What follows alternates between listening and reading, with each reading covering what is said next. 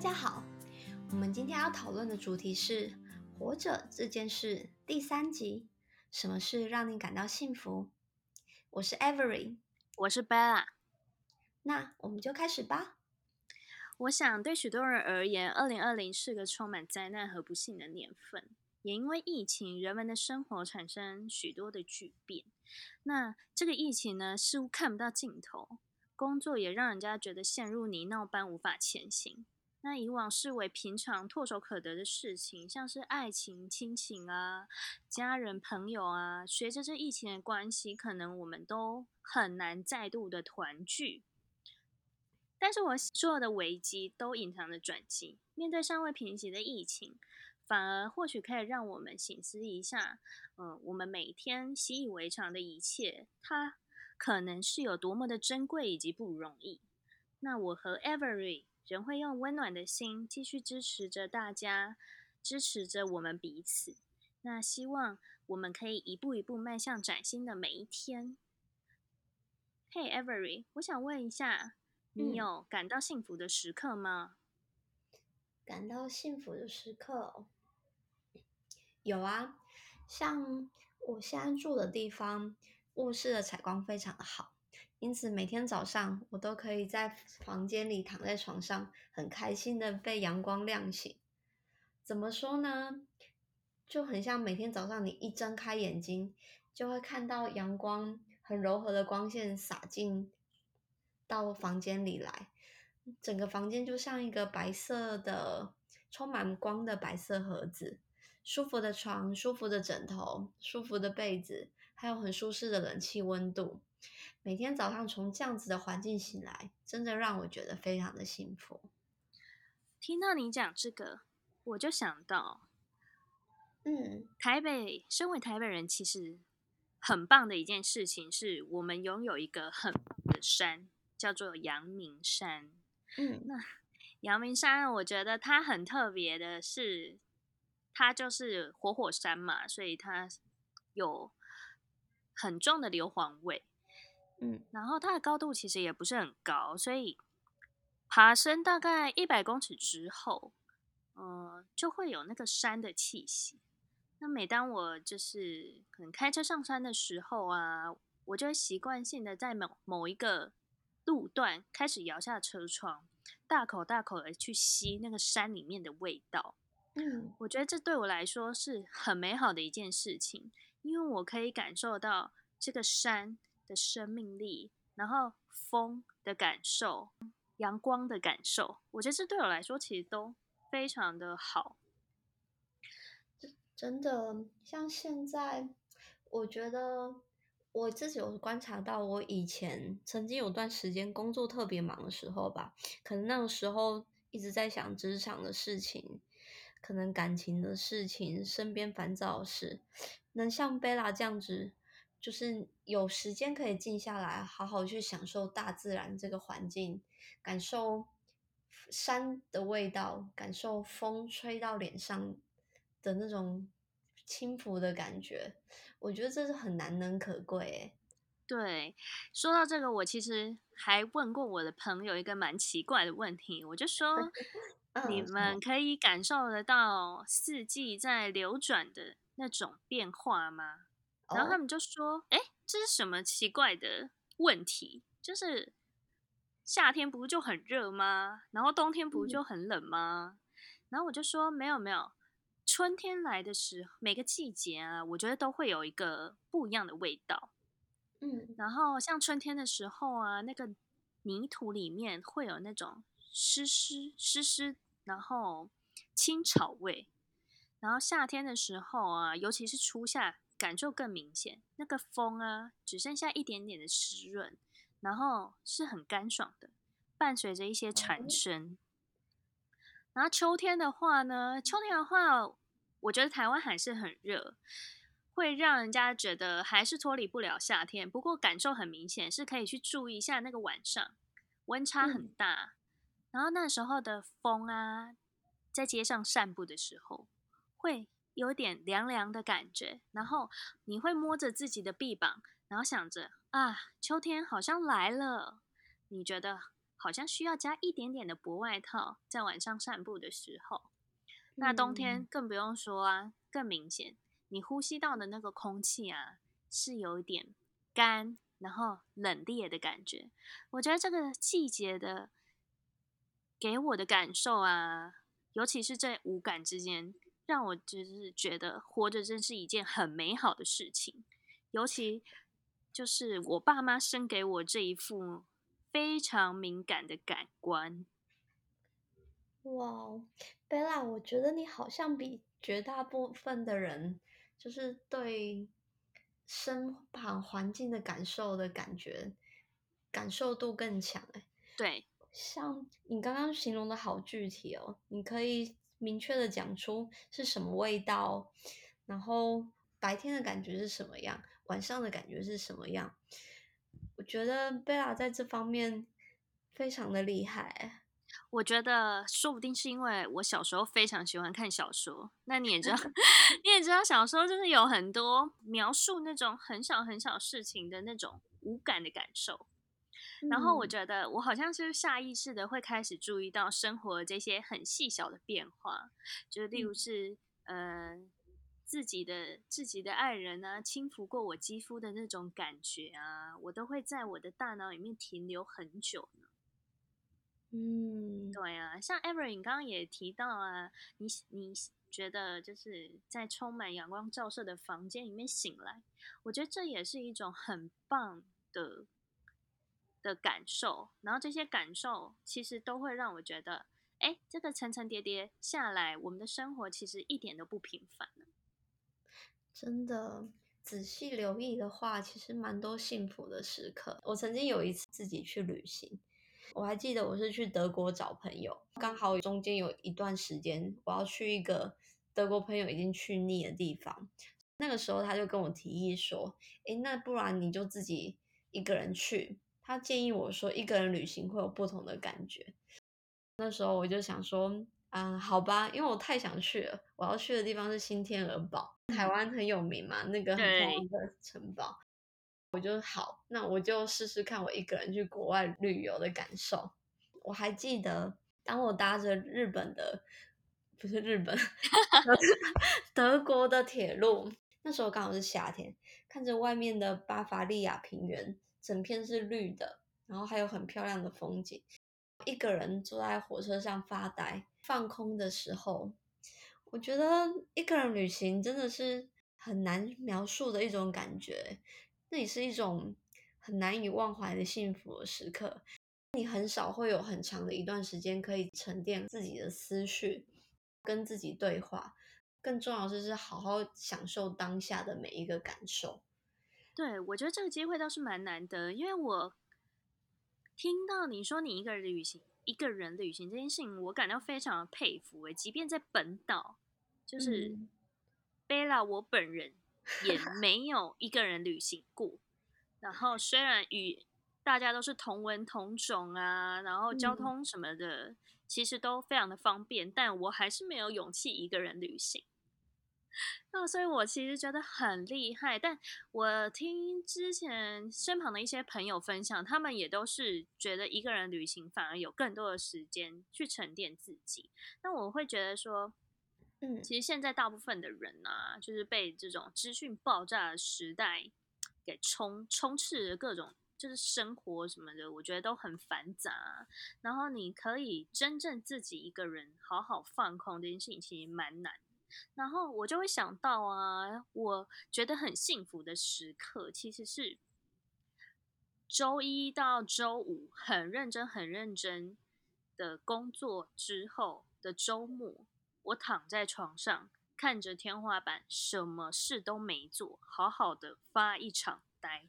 这件事情其实让我觉得很幸福。这真的很幸福，因为大部分的人都是把时间拿去划手机，但是你有安排时间让自己好好发一场呆。对，我觉得这件事情其实也算是我的另外一种仪式感吧，因为你会发现说，我看手机也是一种资讯爆炸。然后，我关心着别人的社交社交生活，但是我关心我自己嘛？我觉得这这是可以让自就是各位听众们就是省思的一件事情。你有留时间给自己吗？那如果你留时间给自己时候，你会开始去想回想，哎，可能 maybe 昨天或者是前天，甚至是一个礼拜前，这个礼拜我又经历了什么大大小小的事情？那什么事情让我感到挫折？什么事情让我感受到美好了？不知道大家有没有机会去回想这件事情？其实那时候你就会发现，哎，自己的生活其实很精彩。我虽然是一个平凡小小的人物，但是我的人生好像也有点那么的不一样。嗯，对啊，确实。那还有什么事情让 Every 觉得很幸福啊？我，哦，也许可以衔接到刚刚睡觉的主题吧。像因为我已经结婚了，有时候早上醒醒来的时候，会发现自己被紧紧的抱着。就是一种放，这是一种就是放闪吗？就是对于就是我这个很可怜，不好意思。对，对于我这种就是很可怜的，就是 美国与恋爱，对 美国与台湾的超级远距离恋爱者，就是你无疑的，就是在我房房间打了一个非常大的探照灯。但我不得不说，我觉得早上醒来，就是你睡醒的时候，哎，发现自己被抱着。真的是一个幸福到无以复加的一个时刻啊！真的，我真的非常的羡慕你。但是我也是有经历过这个短暂的时刻。顺便 顺便来分享一下，就是我也非常哦。其实我其实跟另外一半出去过夜的时候啊，就是嗯，我通常会比他早醒来，嗯，然后我其实看着他熟睡的侧脸，通常我的另外一半都会有一个蛮漂亮、蛮挺的鼻子。嗯，然后呢，我就会在他的侧脸轮廓上用手指的中指，轻轻的顺着他脸的轮廓线画一圈下来。那时候我就会觉得，哇，人体真的很奥妙呢。这个结论，我就会把这个感受用我的手指记在我的心里面。哦，没有想过可以试这招哎。对，而且你就会觉得，哇。这个人的睫毛好长啊！哇，他的鼻子怎么这么的挺？如果我们生小孩，我们的小孩鼻子应该也会像他一样漂亮吧？哎，这个 唇珠好像还可以哦。就是各种各种奇怪的未来想象，我觉得都很幸福。哇，还不错。哎，那贝拉，你在爱情这方面还有什么让你感到觉得幸福的呢？就其实我们是远距离嘛。那我觉得，在大部分的人听到远距离恋爱，都会觉得说啊，远距离肯定是很辛苦的吧，因为你们是见不到面的。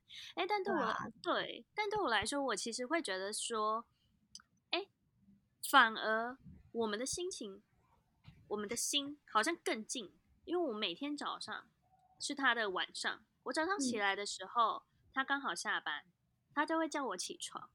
那每天晚上我睡前的时候，我就会叫他起床。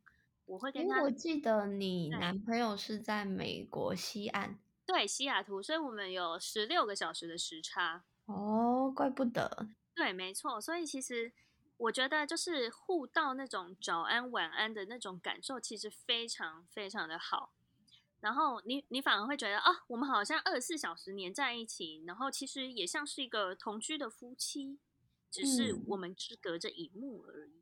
好啦，希望就是我们伟哉的那个科技可以日新月异一点，就是让它真实的形体可以被投影出来。他昨天才跟我分享说，就是 Google 啊，他有发表一个新的技术，好像可以透过某一个某一些设备投影出，就是你正在讲对讲电话对象的三 D 哦，三 D 影像。然后他说，他对这个科技充满期待。如果我们未来可能还要再远距离一阵子的话，他希望这个科技可以赶快更新。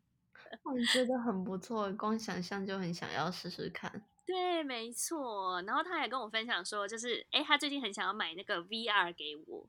就 Facebook 有，就是最近的政策就是有大力的，就是去去公司的策略那边就是大力的往 AR 或 VR 这一块发展，然后他们就出那个 VR 的头盔，Oculus。对对对，然后呢，他就说他也想要买一个给我，因为他说 VR 有一些就是软体吧，好像可以互我们两个可以互相在同一个空间里面互动。嗯，然后他就会说这样子就是现实生活见不到对方，但是虚拟生活上还好有这些科技的辅助啊。比起以前那些 几百年，或者是不用说几百年啊，可能几几二十二十二十年前的人们来说，实在是幸福太多了。所以其实我觉得远距离啊，虽然见不到面，但是呢，那种想象啊跟迷蒙的美好啊，也是很令 人兴奋的。对我觉得你知道，隔层纱看一个人嘛，有时候你果然会忽略到他可能有的一些缺点。感觉感觉就是因为真实的形体没有办法相互陪伴，反而是有人挂念你的那个心思，就会被凸显的特别的明显。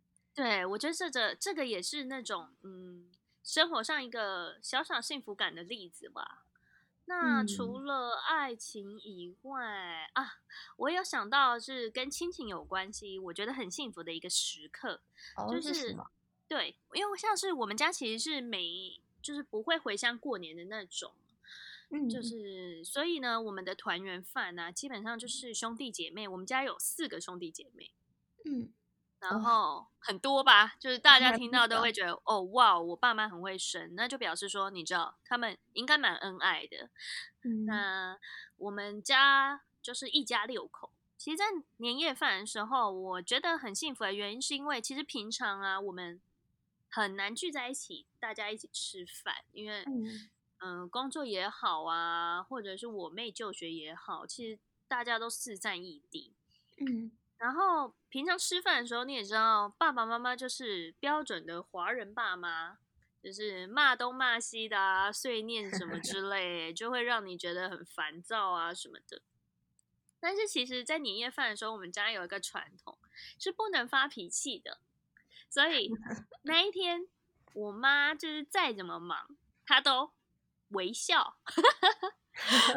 对，那时候你就觉得哦，这个这个感觉很好哦，是一个很棒的开始哦。然后再来的话，就是你会看他，就是一整个礼拜忙活啊，各种忙活，就只为了帮我们准备，就是一年一年准备结束的这一天，最最丰盛的那一餐。那时候其实我也会觉得，哎，这是一种很感激的心情，因为你想想看，就是有一个人为你亲手做一顿很丰盛的一餐，然后你回顾这个一整年大大小小就是发生过的事情啊，然后在这里有一个很美好的结束，其实我也觉得很幸福。那你呢？你跟你的家人相处的时候啊？有没有什么让你觉得很幸福的时刻啊？听到你描述全家人聚在一起的感觉，我有想到一个，在我大概小学的时候吧，那个时候我记得，好像步入年纪，全家好像，我孩子，我我很喜欢全家人一起在客厅，然后我还记得是冬天，可能快过年的时候。因为我家在台南，冬天不会有暖气什么之类的，寒流来还是会冷，然后就全家人聚集在客厅，盖着毯子，然后一起看一些综艺节目，比方说什么超级变变变，我跟你说，我小学也超爱，或者是那个我猜我猜我猜猜猜之类的，我还记得那时候我很喜欢看吴宗宪主持，嗯，小时候觉得很好笑。然后我也喜欢全家人围在一起看着电视笑的那种感觉，觉得很幸福。对我也有想到，我小时候也会跟我的外公外婆一起看《超级变变变》。我觉得 我想必就是这样子，各位听众们应该可以知道，说我们大概年龄也没有到多年轻了。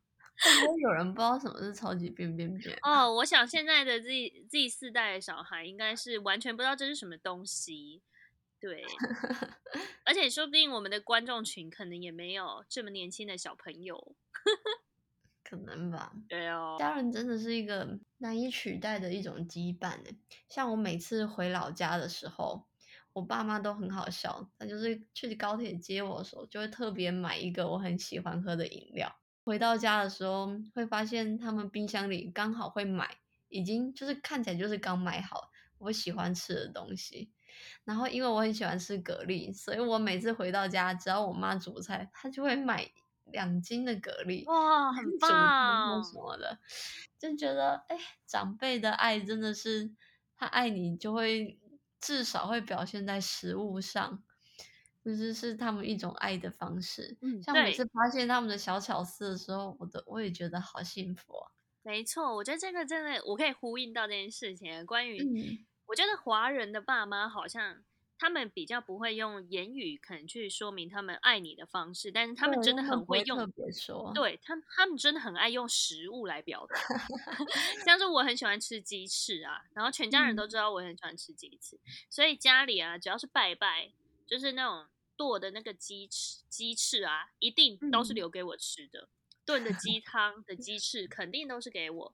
然后说到你刚刚爱吃的蛤蜊，我也非常非常爱吃蛤蜊。我觉得有一天你应该要尝尝我煮的蛤蜊，我煮的蛤蜊真的蛮厉害的。饱满的蛤蜊吗？对，非常爱。然 后绝对不能把那个汤流掉。没错，而且我是炖鸡汤啊、九蒸蛤蜊啊、炒蛤蜊啊什么之类，我都非常会料理。所以我觉得有一天你应该要邀请我。去你家做饭，买两斤蛤蜊给你弄。对，没 错，跟你爸妈一样买两斤蛤蜊。对啊，嗯，那像 Every，你像是我们这些幸福的时刻啊，包含了亲情啊、爱情啊，或者是我们自己本身的感受啊，还有或者是对于自然、自然啊、生活啊这种感受。就是，其实有些事情啊，我觉得好像要要经过一些刻意的练习哦，才可以真正的有意识的开始去发现这些事情。那你有没有什么就是方法可以跟大家分享？说你是怎么样去练习感受到幸福的肌肉这件事情？确实。关于这件事，我几年前吧，我那时候在练习子弹笔记，它其实就是一种，嗯，帮你每天排行程啊，review 自己每天的，呃，今天做的怎么样，下周要做什么，下周做怎么样的一套系统吧。我那个时候我观察到蛮多部落客或是一些有名的人，他们都提到一个是感激的练习，gratitude。他就说你每天。花一点点时间，你就写下那一天值得让你感谢的事情，累积久了会改变你的生活。那个时候我就算半信半疑，我想说，哎，有这么神奇吗？但总而言之，我就试了一下。我那时候的做法是说，我就特地为了这件事开了一个普朗的账号。因为我想要电子版的，然后可能听众有的话，什么 Twitter 啊，或者是你自己喜欢的媒介，笔记本也行，什么都行。我自己是觉得方便你随时都可以记录的一个方式。再是每天就是花一些零碎时间，就是至少每天记录一件，就是让当天让你觉得值得感谢的人事物。举个例子的话，比方说。比方说，我有曾经写过一个，是感谢今天 Bella 跟另外一个同事 Jamie 邀我一起去公司的休息室吃午餐闲聊，也因为这件事才让我发现，哦，原来我们公司十楼休息室往外望的风景非常的好，我们可以看到很漂亮的远山在远端，然后视野很辽阔，对，那风景真的是以前没有特别注意到，但是也是因为有这个契机才发现。像这样就是一个小小的事情，让自己觉得感谢的，就可以这样子记录下来。说到这件事情啊，我也很想要补充一下，就是这也算是你的前公司了，但是就是目前本人还在里面就职中。那我们的我们的 view 实在是非常好啊，尤其是那个往外看的那个风景啊。就是你会很明显的发现说，哎，我们真的是住在所谓地理课本里面说了，台北是个盆地里面呢。然后那个山的轮廓啊，非常非常的漂亮，而且非常的明显。有时候啊，呃太阳太阳很大，然后天空很蓝的时候，那个白云呢慢嗯慢缓慢的飘动的时候，我也觉得哇，好酷哦！就是啊，我们意识到这件事情很好，这样。对，说到这个，我超喜欢看云飘过去，然后被山卡住的那个。对对对，而且 我小时候啊，甚至还会伸手想要往天空里面抓那个云。我觉得那个、哦，对，因为你就会觉得哦，好像触手可得那种感觉很近，尤其躺在草地上的时候，那个感受更明显。这这都让我想到，我小时候还跟我爸妈说，因为我那时候觉得云很可爱，然后我就跟我爸妈说，我想要搭飞机，飞机飞到空中的时候，我要伸手把云抓下来。哦，我也是，我也有这种感 觉，就是你每次啊，就看到那个那个云啊，可能卡嗯在山、山的某一个段落，然后你就心里就想说，我是不是要赶快开车还是骑车，叫我爸妈就是把我载上去那个地方，然后我就可以把 云全部收集起来。是不是进去只是一片雾。对 对对对，但是小时候根本不懂啊，你只是觉得哦，那是云，很棒，我可以去收集。对，对，我觉得这个太有趣了，我觉得小时候真的太有趣了。对啊，对啊，但是我觉得随着长大，好像我觉得蛮多人就是会忽略掉以前这种还蛮有趣、很小很小的事情的那种感受。嗯，长大后确实比较少想到，像刚说喜欢看云卡住这件事，其实平常也没什么机会特地观察到这件事。没错，你可能每天都被工作就是追着跑啊，被别人追杀或追杀别人，其实一整天就结束了。这是你在讲你现在的工作吧？对，啊，没错，大家都 是说，哎、这贝拉是一个非常会追杀别人的人。太可爱了。对啊，那说到你说那个感激练习的过程呢、我觉得这果然是一个蛮好的方法啊。我觉得或许我可能可以试看看呢。对，不过我想要先跟你打预防针一下，我觉得一开始练习的时候会非常的不习惯哦。嗯像你一开始会觉得，哇，我们今天明明这么忙，这么晒，我根本就没有什么好事，所以你一开始在写的时候，你会非常非常难想。对，真的啊。说到这个，我就再跟你分享一个我的小秘密好了。因为就嗯是远端，就是疫情之下啊，就是我们公司也开始远端办公嘛。然后嗯。那时候我就在 Instagram 里面就开了一个小账，嗯。然后我就想说，好，那我现在想要用这个小账啊每天记录一下我远端工作的生活，嗯，然后我就打卡两天之后就就下线，为什么？因为我觉得好累哦，就像你说的，我觉得很累。我就是真的，一开始悻悻然的，然后打了长篇大论，就是，哎，请大家就是要注意远端工作，在家里也要有仪式感哦之类的那种。好，第二第二天之后就觉得，天哪，好累哦！我也是一整天开会，我真是没什么力气，所以 我就是觉得，哎，坚持也会是一个蛮重要的一个点。嗯，对啊，对啊，坚持这件事用在感激的练习上，也是要稍微坚持下去才可以持续的做。对啊，我觉得或许可能有一些伙伴像你好了，你看，像嗯你今天跟我分享，我就会觉得说，哎，那好像我应该还是要重拾一下这个小习惯，这是所谓的吸引力法则吗？有时候相近思考的人就会聚集在一起，然后互相影响，变得更正向之类的。对，我在 想会不会呢？你觉得嘞？我其实还蛮相信，我是蛮相信，就是当你在你认为这世界都是好人的时候，你会发现你身边的好人越来越多。嗯，但当你相信这个世界谁都很糟的话，你身边糟糕的事情越来越多。像以这次台湾的疫情来讲，就是相信世界会变好的人，他总是能看到很多街友，他可能没有办嗯法在街上了，那他需要帮助，然后你就可以看到哦，很多人很热心要去捐款，或者是现在要去便利商店全联需要十连制，你要拿别人拿过的笔很麻烦，但是好的事情是总会有人像唐凤，他就会提出一些科技简讯的十连制的方式，方便民众。就是会有很多很让人开心的事情发生。但是当你想着这个世界抱怨政府过去一年都在干嘛，怎么盖牌很久啊，那你就会一直不断的吸引更多这样负面的情绪来。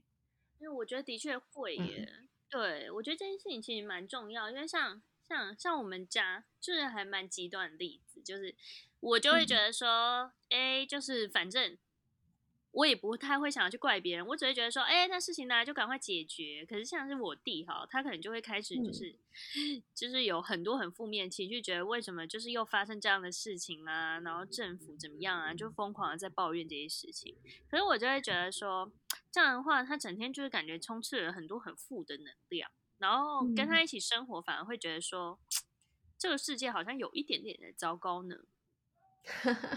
对。他是负能量太强大，开始影响到你。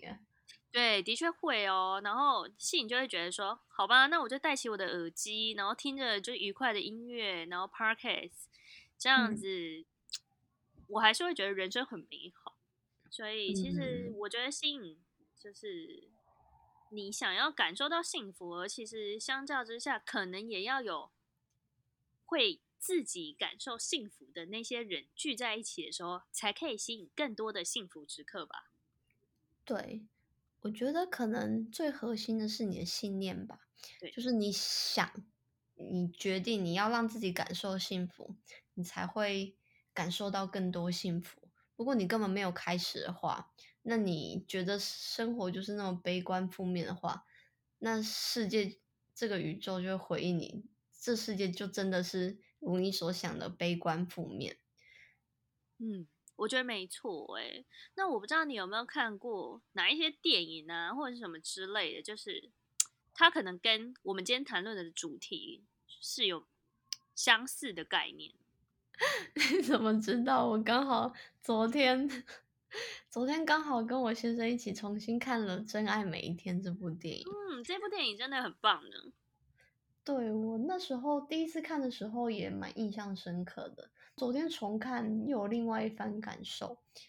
主角跟他爸爸有可以回到过去的能力，嗯，就他可以再回到过去他某个记得的时点，然后重新把日子再过一遍。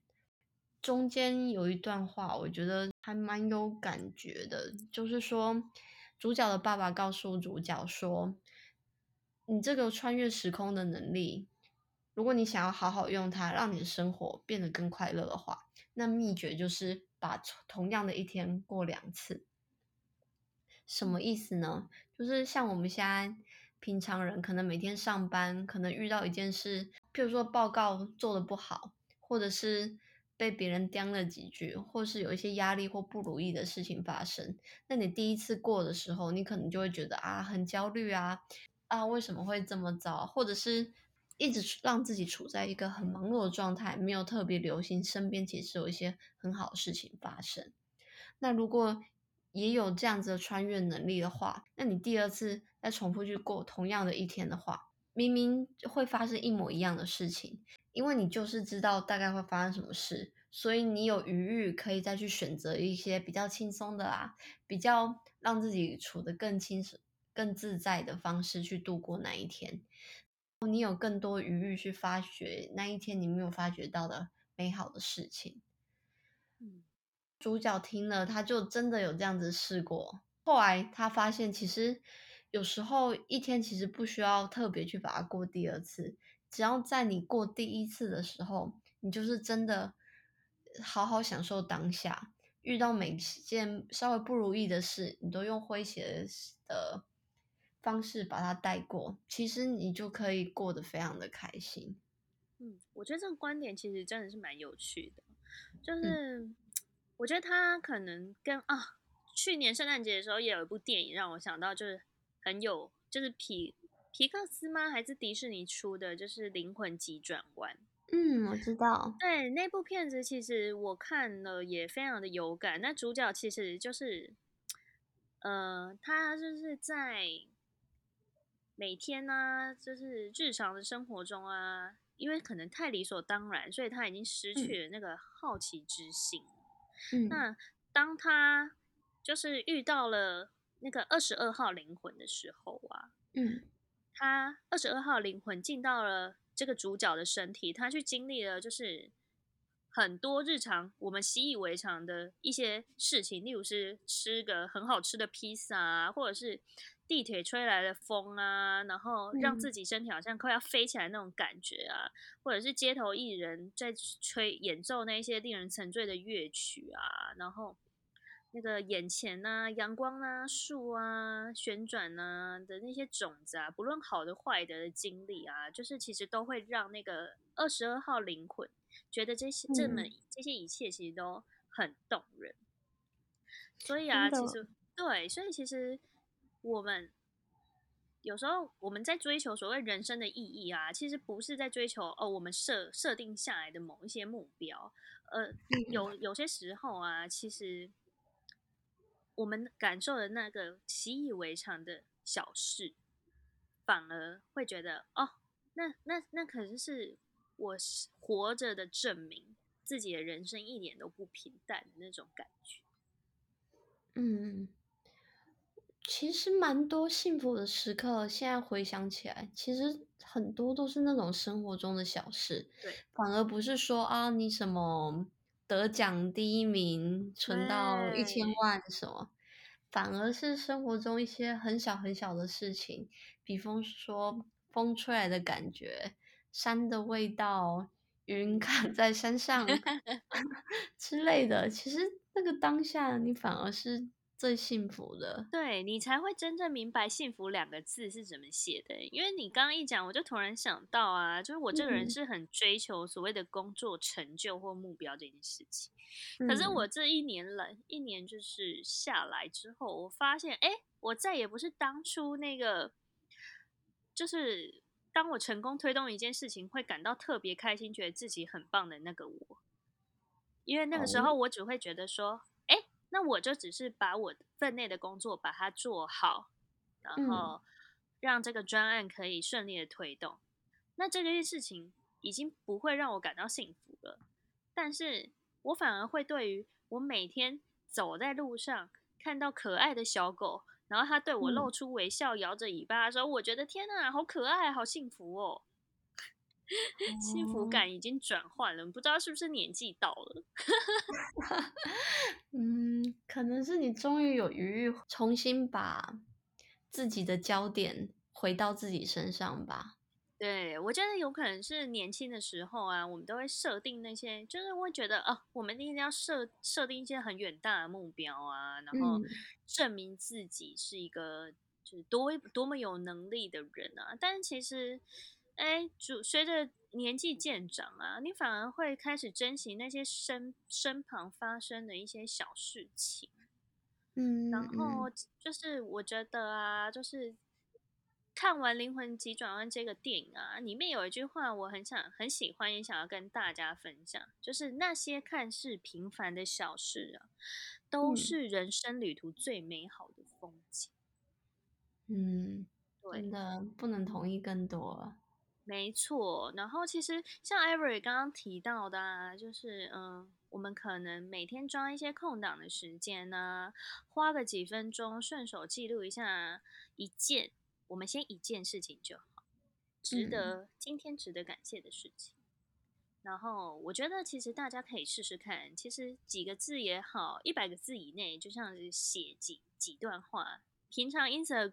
Instagram 的文都可以发的很顺，或者是 Facebook 的文都可以发的很顺。练习这个对大家来说，说不定一点都不难。我觉得可以试试看吧，说不定坚持几周之后，我觉得我们的生活或许可能会有一些不一样的改变。然后，当你遇到挫折的时候啊，你会感激自己曾经每一天都把这些事情记下来。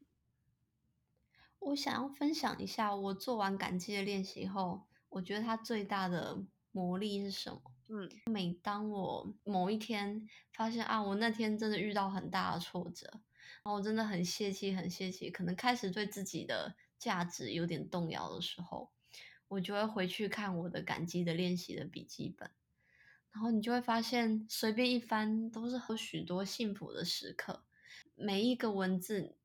你一看就会回想到当下你感受到幸福的感觉，一笔一笔不同的幸福这样子在你的脑海中亮起，就会觉得，哎，其实我现在遇到的遭遇其实也没那么糟嘛，其实自己身边幸福时刻非常的多。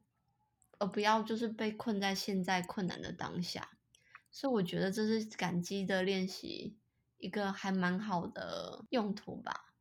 嗯，对我也很同意。所以其实给各位观众一些建议，给自己一些时间沉淀一下，回想自己什么时候感到幸福呢？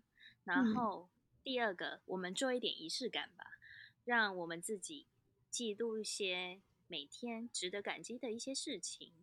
我是 Bella，我是 Avery，那我们就下次再见喽，拜拜，拜拜。